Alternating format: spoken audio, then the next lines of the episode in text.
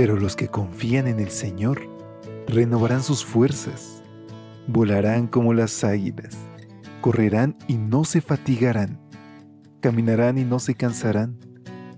Mantengamos pues firme la esperanza que profesamos, porque fiel es el que hizo la promesa.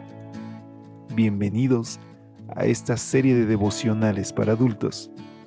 Yo estoy contigo. Promesas bíblicas para vivir confiado.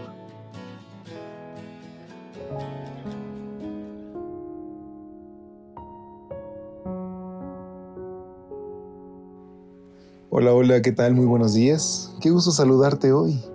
Gracias por acompañarnos en una edición más de este tu espacio de lecturas devocionales para adultos. En esta mañana del 26 de octubre, nuestro Padre tiene un mensaje muy especial para nosotros. Él abre sus brazos y nos fortalece en medio de la dificultad. Guía nuestros pasos cuando estamos en problemas y escucha nuestra voz cada vez que clamamos a Él. Así que si hoy tu corazón se siente triste, preocupado o tienes algún motivo especial por el cual agradecerle, alaba a Dios. Permite que sus brazos cubran tus hombros, que tus ojos puedan contemplar su rostro, mirándote, diciéndote que te ama. Y es con estas palabras que te pido que me acompañes a nuestra reflexión titulada El alma generosa será prosperada. Nuestra base bíblica la encontramos en Proverbios 11, versículos 24 y 25. Hay quienes reparten y les es añadido más. El alma generosa será prosperada. El que sacie a otros será también saciado. Es alucinante cuando los diarios y noticieros sacan a relucir las fortunas de los famosos. Nos deslumbran las colecciones de automóviles que tienen los deportistas, las grandes mansiones donde viven los multimillonarios, las colecciones de joyas de las estrellas de Hollywood. Pero Sadio Mané, que hasta hace poco era el astro de Liverpool, uno de los delanteros más aclamados del fútbol europeo, plantea una pregunta en la que valdría la pena reflexionar. ¿Para qué querría 10 Ferraris, 20 relojes de diamantes o dos aviones? ¿Qué harán esas cosas por mí y por el mundo?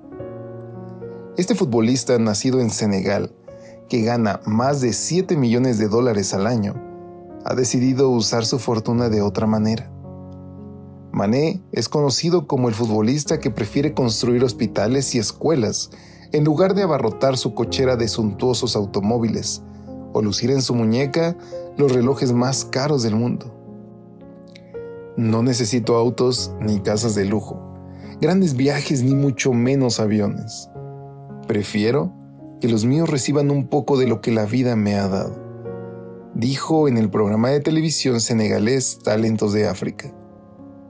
Salomón, que en su tiempo poseía una riqueza que superaba la de cualquier otro rey sobre la tierra, declaró, El alma generosa será prosperada, y el que sacía a otros será también saciado.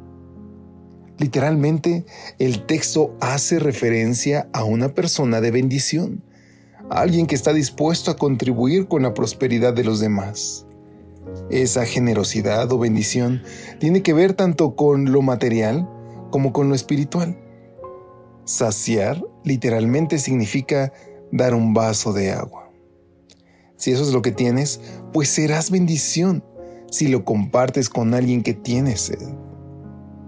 El mayor acto de generosidad es convertirnos en bendición para otros y lo hacemos cuando compartimos con los demás las bendiciones espirituales y materiales que el Señor generosamente nos da. Pablo asegura que el que siembra escasamente, también segará escasamente, y el que siembra generosamente, generosamente también segará. Siguiendo el ejemplo de Sadio Mané, hemos de compartir lo que Dios nos ha dado. Hay promesas hermosas para los que deciden acumular menos y bendecir más. Dios nos asegura que seremos prosperados y que seremos saciados. El Señor derramará sobre nosotros un torrente de bendiciones. Porque queridos amigos, todo lo que tenemos no nos pertenece a nosotros, le pertenece a Dios. Así que hoy es mejor que decidamos compartir, ayudar a otros y permitir que ese raudal de bendiciones pueda fluir a través de nosotros para alcanzar a más y que así puedan conocer a la verdadera fuente de toda bendición, que es Cristo Jesús. ¿Te parece si nos unimos en oración?